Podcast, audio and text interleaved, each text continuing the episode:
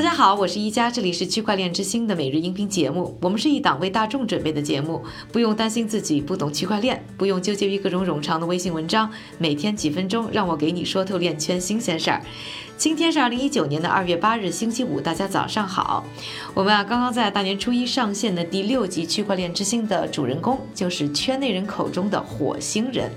火星人原名徐子敬，毕业于上海交通大学，和比特币首富李笑来、ASICME 创始人、ASICME 创始人杨耀瑞、比特大陆创始人吴继寒并列称为中国币圈四大比特币天王。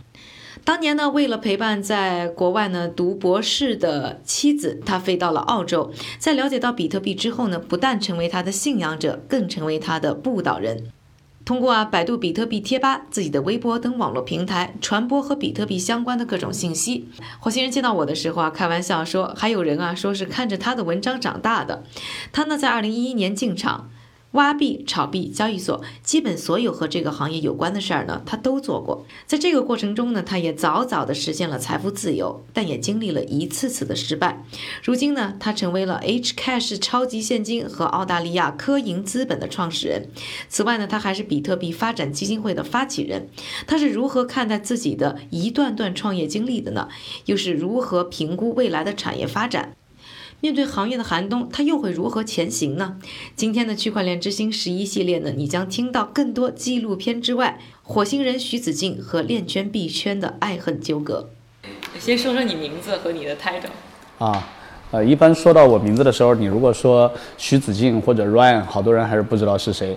就在中国社区里面的话，大家都知道有火星人这个名字，但是就就是 nickname。我其实这个名字是你自己给自己起的，是吗？呃，对啊，因为，呃，当我最早开始进行和其他人讲起比特币的时候，和区块链的时候，所有人都觉得哇，这这这你你太不靠谱，你在说什么东西？然后当时我觉得那可能是不是，呃，我比较不正常一点？那于是我就想，那干脆我就把自己取个名字，显得很不正常，这样大家会可能会觉得可能还稍微正常一点。那你是怎么就一个机缘巧合让你接触到比特币那样一个东西？因为当时还是非常新的一个呃概念和 technology。对，呃，这个说来还有一个很有趣的故事啊，呃，在我工作的，就我大学毕业之后就去了一个国企工作嘛，然后我又很喜欢看书，呃，对对，我又很喜欢看书，又很喜欢在在网上和别人这个聊天拌嘴，然后现实世界里面，你知道，我我就就经常会。会叫 show off，就是就是想炫耀性的这种显示自己很聪明。但有一次我遭遇了一个可能是人生当中一个这个就是小小的小小的不愉快吧。然后有有一个人和我这么说：说你这么牛逼，为什么你没钱呢？就当时深深的刺痛我了。当当然当然日子过得还不错了，但只是没有像像其他人想象的对大富大贵，对，啊，所以我我当时想。怎么才有钱呢？因为我从来没考虑过这个问题，因为我总我总觉得我不需要钱，要有钱能干什么呢？所以你是被别人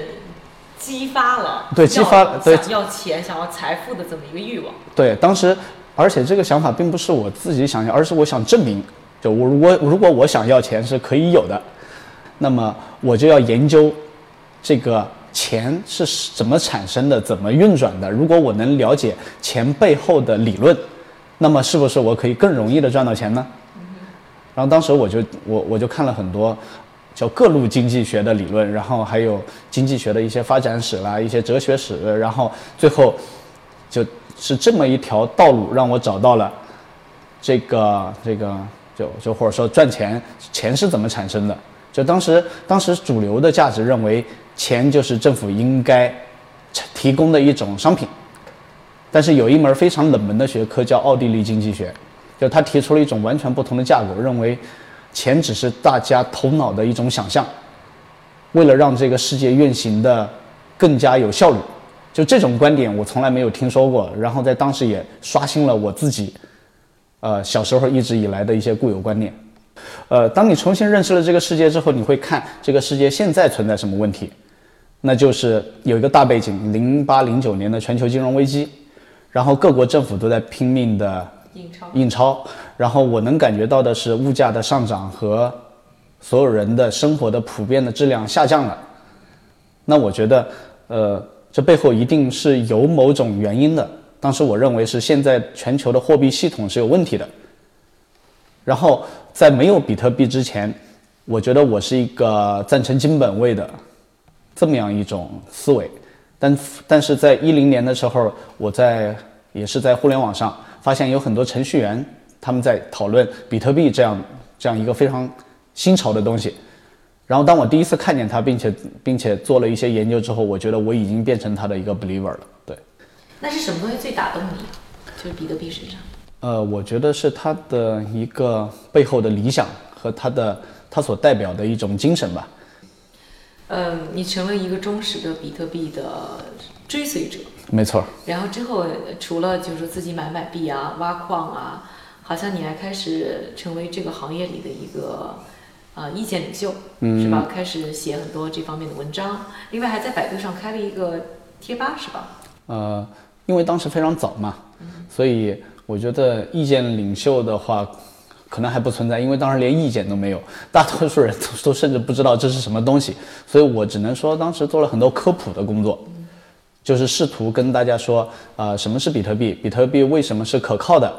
然后，呃，当时充斥的声音应该压倒性的，百分之九十九的人认为比特币就是一个骗局，而且很快就会死掉。那我们作为这个，呃，我们作为比特币的信徒吧，我们就要反击。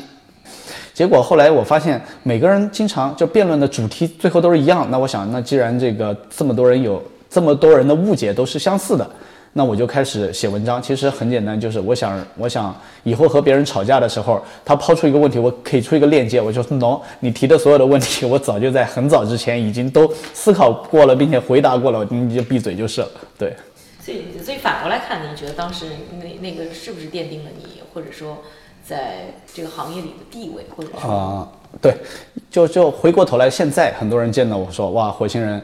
我我当时就看过你的文章，或者说就是因为你，我才我才相信了比特币，或者进入了这个行业，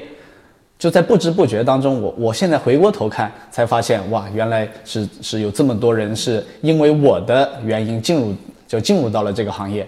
对，嗯。好，那就后来你就开始，呃，最最早就除了做这种内容或者说 education 教育之外，你是不是先就开始挖矿，还是炒币？你是先做的哪一样？我觉得最早好像好像也并没有进行炒币的这个事儿吧。我觉得最早来说，早期做的做的是教育，然后然后就开始做做投资。当时投资以山寨币呀这一类的投资为主。那时候是哪一年了？已经来了澳洲了，是吧？那时候应该是一三一四年。一三一四年，那时候刚刚会存在，比如莱特币啊，什么点点币啊，就那些第一批的山寨币。呃，我觉得在数字货币行业里面有一个是永远赚不到钱的，那就是炒币。我从来没看见一个人在数字货币行业靠炒币能赚到钱的。也许他现在短期是赚钱的，但是时间再拉长，一定是亏钱的。呃，我觉得炒币和和投资数字货币应该是两种逻辑，这就和买股票一样。比如说你是是以什么样的心态来投资的？我比较推崇的还是巴菲特的价值投资。你买一个东西就就就一定得相信它长远的未来，就 buy and hold，这才是一个最理性的投资方法。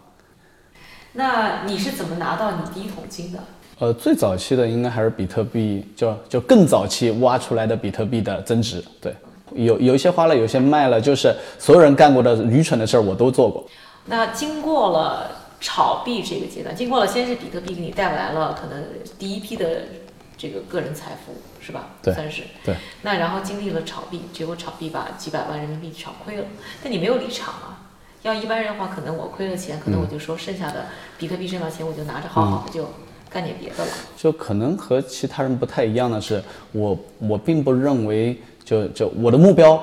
就好像和纯粹的为了赚钱，就就赚钱对我来说兴趣不大，但我很愿意去尝试那些没有做过的事情。就比如说怎么赚钱呢？怎么怎么启动一个套利交易？怎么启动一个策略交易？怎么用量化的方式，就用用用编程的方式来进行系统性的策略交易？就我更多的是愿意探索这些可能性。然后你下一步就是做挖矿是吗？对，当时我们想做一个全世界第一。第一家 IPO 上市的比特币公司。呃，结果最后在讨论完公司的业务模型之后，我们我们觉得，就挖矿这件事情是最容易获得主流机构认可的。那个是已经遇到 Sam 和 Alan 之后，对，没错，就开始做这件事情。那当时那就开始建这么一个矿场，是不是那个时候就说整个行业当中其实也是经历过这么一个，就说先是大家开始炒币，然后进入挖矿的一个高峰。大概什么时候开始进入这种矿场慢慢崛起的这么一个时代？呃，矿场的崛起可能和中国的矿机厂商的崛起是同一个时间线。也差不多是在一三一四。对对对，在一三年的时候，当时有了呃一个叫南瓜章，当然现在的迦南元智这家公司，当时他做了最早的一批 ASIC 芯片，然后又有一家公司叫 ASIC Miner，中文叫烤猫，然后又创立了另外一家芯叫芯片公司，所以当时突然就挖矿这件事情就变成了一个一个商业行为了。所以你差不多是这个时候进场的。没错，就是，嗯，那当时的话，你是你们是一共投入多少钱，买了多少机器，在哪儿建了一个这个矿场？嗯，我印象当中，当时就时间有点久远啊，我们当时应该是投资了快一一两千万人民币，嗯，好像这个数字，我记得我记得不是很清楚啊。然后在国内的话，呃，四川，嗯，那边有水电站嘛，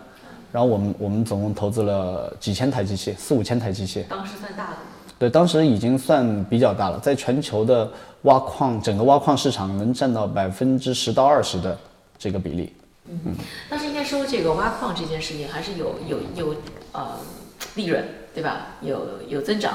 那有没有帮助你做 IPO 这件事儿呢？呃，我觉得是它支撑了一个故事，但实际上是当时我们做 IPO 的时候还是太早，就监管机构和证交所还是认为这个商业模式风险太高，所以最后我们也没有能够真正的走到 IPO 那一步。那一般人就是为什么这件就是 IPO 这件事你这么执着？他在你心目当中就说你是想要去证明一点什么吗？对我我我觉得当时就是怄了一股气，就想证明，因为有太多人说我们在做对我骗子是做传销，那我想证明的就是，那我们如果做的这件事情能够被主流监管机构所认可的话，那那我们应该可以证明给所有人看，这个行业是一个非常正常的行业。就其实这也是个非常渺小的想法吧，但是到了后来，到了应该从从去年开始吧，我我逐渐的逐渐的修正了自己的想法，因为我觉得如果我们这个行业区块链行业就是为了颠覆现有的整个金融系统的话，那我觉得主流金融机构认不认可我们根本就不重要。那我我好像听说你们还陷因此陷入了官司，就是和澳洲政府是不是？呃，没错，因为当时最大的问题就在于，呃，澳洲的金融监管机构不认为数字货币是资产，就他们认为这个是不可以放进一个公司的叫财务的报表里面的。但如果不能放进财务报表里面，那我怎么才能说我公司正在每天赚钱呢？而不是天天把机器放在那儿，天天烧着电，然后什么都就什么都没发生。就在这一点上，我们和金融监管机构进行了反复的沟通。对所以你把它告上了法庭。对，当时还有一点他们不认可，他们觉得比特币的价格永远到不了八百澳币，那是四千人民币。所以当时你告告国家、告政府，这个不是一个很容易的事情，或者不是一个不是一个一般人会去做的事情。就你是一个怎么样的一个决心？你你要和政府去对簿公堂，然后当时你有做了一些什么样的努力去证明你自己是对的？因为你既然愿意把他们告上法庭，你还是希望自己能赢。没错，我觉得可能就是很单纯的觉得我们是对的。比特币就是一种非常好的财，非常好的资产，然后它也是真正的财富。而现在的主流金融机构和监管机构和政府对它的歧视是不对的。你后来赢了吗？我们赢了。你们赢了。对，就当时的判决，最后引导了整个澳大利亚对现有的数字货币的立法和规范，就在整个澳洲形成了数字货币的一个税收法案和它的一个资产认定方案，以及数字货币可以放进上市公司的资产报表里面做审计。就我觉得，当然最后我们还是没有能进行 IPO。就所以，所以当时的生态应该说就是很单纯，就所有人都在挖矿，是吧？只要在圈里里的人。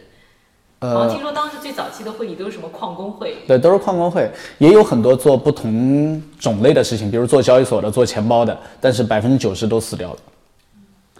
就即使做交易所的和做钱包的，他们当时怎么样活着的，也是靠挖矿活着的。就可能可能大家不知道，在一四年的时候，火币是全球最大的矿工，但自从从一六年之后的话，这个行业逐渐就突然迎来了一次非常大的爆发。就涌现出了一大批的，应该叫生态吧，就有很多选择可以供大家来进行创业的尝试。那再到一个阶段的时候，我觉得那已已经叫现实的这个框架已经够好的，但现在缺的是更多的人来加入和参与。那通过什么样方式来让他们参与呢？那我们自己来做投资，有很多创业者有想法，那么给他资金，给他方向，帮助他做得更好。就于是，在这个过程当中，我们投了一两百家，呃，区块链和数字货币相关的企业。一六年开始。对，从一六年到现在。你其实也还是有参与到一些项目当中的吧？除了投资之外。呃，没错，我觉得，呃，因为这个行业在非常早期的时候，我很我在很多项目当中，我很难把自己归类为一个什么样的角色。那可能我提供了一个想法，就我有一个想法，然后我也有钱，然后我遇到了一些和这些资源相匹配的。这个创业者，然后我会分享我的想法，然后我也会提供一些创意，然后我会和他们一起策划这个项目应该怎么做。但是在之后，就可能就和我就就就没有太大关系了。那那说一说这个 H Cash 这个项目吗？呃，H Cash 这个项目的起源的话，和比特币还是有挺有挺有挺大关系的。就我们当时作为比特币的矿工，在比特币的扩容这件事情上，也是非常郁闷的。所以你当时是以矿工的身份出现在各各个这个共识大会上。没错，就我们我们自己还甚至参与发起并且主导了莱特币的网络的升级，就升级到这个 Segwit 的这么样一个也算是有历史意义的事件吧。我们是我们作为这个项目的叫天使投资人，然后也参与了这个项目后续的发行和承销，然后以及后续的这个叫市值管理。就目前来说，我们对这个项目参与的还是非常深入的。然后其实就说在前两年，就是有很多这种新项目起来，你们参与度非常高。你刚才也讲了，投了一两百个项目，对，这个是一个非常大的一个一个量，而且好像你们这些投项目也每每不签合约，是吧？就是非常随意，有很多。你怎么去管理这么多项目呢？比如说，包括币安你也投了，就是有很多明星项目了，对。但是，嗯，你怎么去管理这么多的一些投资的项目？呃，我觉得管理的方式就是不管理了，因为也不可能，对对，可能也根本就没有时间来进行一个投后管理。这行业发展速度太快了，就所有人都来不及就跟上它的发展。就即使像我们这种参与非常早的，然后参与也非常深的，我觉得我也不太跟得上这个行业的发展。它发展的速度超出了我自己的最乐观的估计。那你投了这么多项目当中啊，肯定是。你觉得你算是成功率有多高？就是你这一两百个项目当中，我最早曾经认为这个行业是有所谓的这个投资方式的，或者说你投的越多，投的项目这个越分散，是不是更好？最后我觉得可能所有的投资和这个行业的涨跌周期是是呈现出非常正相关的关系的。就如果你在行你在一个这个呃低谷投的项目，那所有人看着都在赚钱。那如果你在一个这个行业最热的时候投的项目，那所有的这一批项目都是在亏钱的。就所以说，呃，就只和 timing 有关，和其他的都没什么太大关系。所以那那你觉得你你里面有哪些项目算是投的比较成功的？呃，我觉得最成功的几个项目吧，可以列出的一个是呃币安交易所。就当时当时说实话，我们我们也并没有想到，就它会变得。这么成功，这么大，然后最，然后后续的就是呃，像量子、Qtum、微链，啊，WeChat，我们我们当时都是属于非常早的这个这个投资人，结果在市场上也获得了非常好的回报。但现在在反思的时候，我觉得我们也仅仅是在正确的时候，这个投资了这样的项目。对，就是在这一两百的这个项目当中，你觉得你的回报大概有多少个 x 多少倍？肯定是有钱会也有有亏的。呃，没错，我我没有进行过非常这个精确的这个调查，呃，但是总体上的感觉应该相比于我们，我因为我们投资出去都是比特币嘛，或者以太坊嘛，按照这样的一个投资的本位来计算，呃，目前来说，我觉得可能还是亏损的。这次寒冬和上一次寒冬相比啊，你觉得哪一次更冷？呃，我觉得肯定是上一次更冷。因为这一次的不一样的地地方是，我觉得至少数字货币的整个大的市场已经达到万亿的规模了，然后还有这么多的数字货币的企业，比如说交易所就已经有这么多家了。在当时的特别冷的时候，可能全球交易所加起来也就十家，就现在数一数应该一百家也是有的。然后所有的数字货币的话，当时可能加起来不到一百个，但现在一千个还是有的。所以说市场容量还是大了非常多的，嗯，然后整个行业，整个行业对区块链的信仰和数字货币的信仰，我觉得就拥有了更多的技术信徒和他对未来的建设者，就这也是当时不具备的。当时更多的人还是对未来的一种懵懵懂懂的猜测，在当时大家都在谈比特币能干什么，但在这一轮的市场的。的一个泡沫的过程当中吧，就所有人讲的这个对未来的故事都是区块链能做什么。那你觉得在这个行业的寒冬过后，你是觉得这个寒冬还能不能像上一次一样走过去或者走出去，还是说一切会像很多悲观的人能人那样觉得说这次寒冬以后会归零？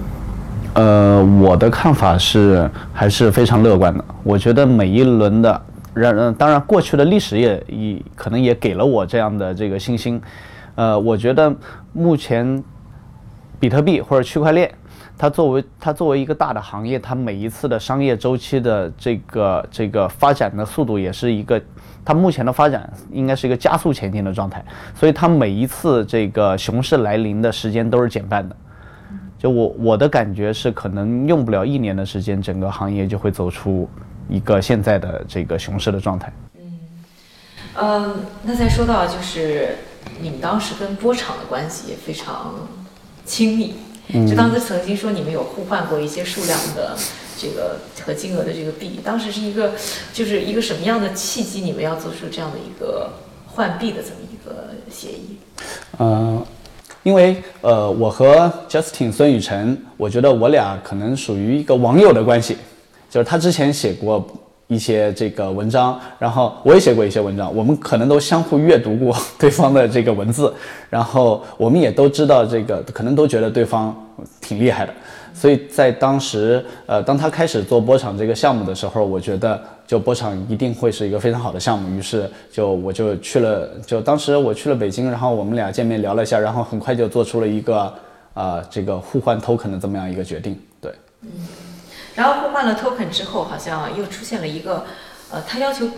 终止这个合作，这个是发生了什么？而且你们俩好像在微博上面有很多的 back and forth 的这种争论。呃，我觉得在这个过程当中，可能有很多的，就就有很多误会。在当时，因为国内的九四的事件，然后当时孙雨辰在，就他他当时都在美国。然后我当时更多时间都在中国，所以我们之间有很多沟通也没有这个沟通的很到位。当时又因为九四之后就 ICO 啊，包括要退币啊这些事情，就是在国内变得就非常的就就非常的复杂，对，就所以我认为这在当时是一个沟通交流不是很顺畅，的导致的一些矛盾纠纷吧。对，是哪些问题出现了这个不理解或者说误会？嗯，我印象当中好像是因为投资的金额的认定啊，以及这个是不是要这个退币啦等等，对，就是有有一些这样的这个这个争议。我觉得在当时我看孙雨晨还是把他当个小弟弟来看的，我觉得他也是刚刚进入这个行业，然后我觉得能帮他的我会尽量去帮他。就当时他做了嗯，比如说，呃，当时可能国内情况不是非常好，然后，然后我就我就拉着他一起去了韩国，然后后来又和他一起去了美国，包括在美国帮他把办公室什么都安安排好，然后我才回了国。但之后发生的事儿就是，呃，因为我们的另外一个合作伙伴，就他想，就就他同时和我也是合作伙伴，那他想，呃，和呃波场基金会进行一个合作和合并，结果他们两个没有没有谈好这么样一个合作。于是他们开始交恶，他们开始交恶之后，他们就进行一个相互的攻击。最后，我觉得，就我好像其实什么都没做，但是就最后就被卷入了这么样一个事件当中。后来最大的争议的点，比如是三千万或者怎么样，我并没有要求真的要退，就就真的要退钱。那可能当时投的项目也比较多，这并不是一个，就在我看来并不是一个非常大的事件，但只是后来。呃，就双方的双方的争议实在是太多了。就我我承认我很生气，主要是因为每次我我有生气，因为我打我觉得我是很很真心的想帮他，并且我我的投资也从来没说就大家所有人都要退币，我从来没想过要退币，就要退钱。就事实上在当时这个就就就就很明显，从投资角度我应该是一个亏损状态，但我也没觉得投了多少钱当初？嗯。在在就就在在打钱的当天，呢就是三千万人民币左右的一个等值的投资，对。后续的一些争议可能就是投资的，因为我们是是是 token 的一个投资，而这个 token 的价格变化又非常大，就所以说最后的争议就发生在就到底是什么什么样的一个情况下，他把这些 token 卖掉的，这样可能就就产生了一个争议。OK，那我们再说说就是。从去年底开始，嗯，就说币圈突然壮大了很多，进来了很多，包括互联网的一些人，包括可能也普通的一些韭菜。就你觉得这个互联网大佬开始关注这个圈子，或者是开始进场这个圈子，我们看到一些这种做的很，就是已经是包括上市的公司也开始有这一类的项目。你觉得到底是对于这个币圈的生态是有好处呢，还是带来了可能更多的一些困扰？嗯，我觉得一半一半吧。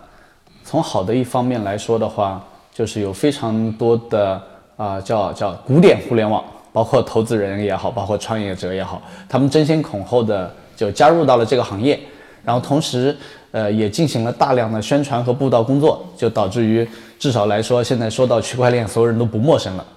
嗯，从坏的一面来说，就是那可能会导致于这个行业实在是就是就是大热过热，就是就甚至疯狂。这个状态，就所有人都被被被裹挟着进入了一个这个快速财富自由这么样一个神奇的故事当中，最后其实是所有人都亏了钱。好像你现在有一些更大的计划啊，就是在 Anguilla 要建一个经济这个自贸区，就是一个做这个区块链的。呃，能说一说这个是一个什么样的契机，就说开始了这么一个项目吗？呃，因为正是像像。您说的这个行业现在存在这么多的问题，一是所有的投资都依赖于个人信任，也没有任何法律可以保障；还有就是这个行业充斥着很多的，就就就并不是真心的想做这个行业，而是过来快速的通过这个行业来快速累积对蹭热点或或者快速累积财富，但实际上让很多就让真正的在这个行业里面呃想发展想创业的人，同时他们承受了。不该有的这一类的压力，那在这种情况，整个行业没有行业秩序的时候，我觉得就非常需要一个就很好的环境，能让这个行业相对来说在有监管的状况下进行就就合理、合法、健康的发展下去。就不然的话，我觉得这个行业不会有未来的。算是你一个小小的区块链理想国。呃，我觉得。就人在每个阶段的话，只能做这个阶段最重要的事情。比如说，在上一个阶段，我觉得做投资最重要；再上一个阶段，我觉得这个行业的合法，就对主流金融市场的接轨最重要。那我觉得这个行业已经发展到了一个阶段，我们开始要制定自己的游戏，现实世界里的游戏规则了。那我对自己的这个定位就是，可能就我是一块万能砖，这个行业最需要什么的时候，我就应该做。该做的事情。对，你们从什么时候开始有这么一个呃项目的想法，然后开始跟呃安哥拉政府进行交涉？就这么样一个想法，我觉得是在两三年前我们就开始有相关的这个计划，对，然后进行了非常长的时间的沟通，因为因为因为做一个自贸区就规划它的未来，然后以及有哪些法律需要更改，有哪些现有的这个框架需要提前的考虑进去，包括银行，包括这些基础叫叫社会的基础设施服务，包括土地。所以要进行很多的这个配套工作。我们为了做这个事情，前后的法律文件准备了得有两千页。对，这是一个非这是一个非常非常就非常了，应该说比较困难的工作。对。那就说一切规则都要你来制定，那就变成了你是一个中心化的一个就是核心人物。呃，我曾我曾经想过这个，对，就就这个显得太中心化了。我们这么一个追求去中心化的行业，就为什么会出现这么中心化的事情？对，呃，就很多人有这样的疑惑。我是想通过这个事情再次证明，比如说我们之前做了很多事情，证明了很多事儿，比如比特币可以作为一个电子黄金，作为一个价值贮藏手段；以太坊可以作为一个工商登记系统，就进行很好的财富的登记和流转。那么我们现在的证明就是以太坊证明了所有人可以一键就产生一个上市公司。那我们现在可能做的就是我们做一个模板样板出来，所有人可以一键产生一个国家。当所有人都可以就就就自定义一个自己的国家的时候，那这个事情就变得不那么中心化了。一个模板是不是？对，我们想把它变成一个商业模式。谁说做国家不赚钱呢？就做国家本身就可以是一个商业模式，谁能够提供最好的公共服务，谁就会在这个竞争当中胜出。我相信市场是最聪明的，只要你提供足够多的服务，那么消费者他会选，他会聪明的去选择更服务更好的产品和产品的提供方。也许我们最后不会成功，但是我们至少给后来的创业者们提供了一个思路和方向。就算我们失败，我们也提供了一个失败的模板，让他们知道这条路走不通。对，但总要有人去尝试着走一下。但是谁去制定？比如说这个法规应该是什么样子，税收是应该什么样子的？这个呃，我们的想法是我们会发行一个 token，然后所有的持有这个 token 的人，他们可以随时随地的进行各种议题的提出和和审议和和执行。对。就像一个权益的 token，没错，我们用我们用 token economy，所谓的通证经济，我们试试看，区块链，我们已经改变了金融行业，我们已经改变了这个货币系统，我们看看能不能用区块链来真正的尝试我们进行政府治理，所谓的区块链三点零。澳洲什么地方吸引你？因为你的你的这个像 blockchain global 啊什么，其实都是安家在澳洲，包括参与到这个。Angla 的这个项目的这个 Calling Star，就是澳洲有什么东西那么吸引？呃，我觉得澳洲最大的，呃，就当然了，王婆卖瓜自卖自夸。我们因为身在澳洲，我们肯定会说澳洲好。但但实际情况就是，我们确实去了很多国家，然后也进行了商业的考察。最后我们发现，澳洲政府是所有的政府当中提供的，叫提供的服务提供的最好的一个。就我想，可能这也是一个社会有竞争力以及，呃，它能持续发展的一个最重要的动力。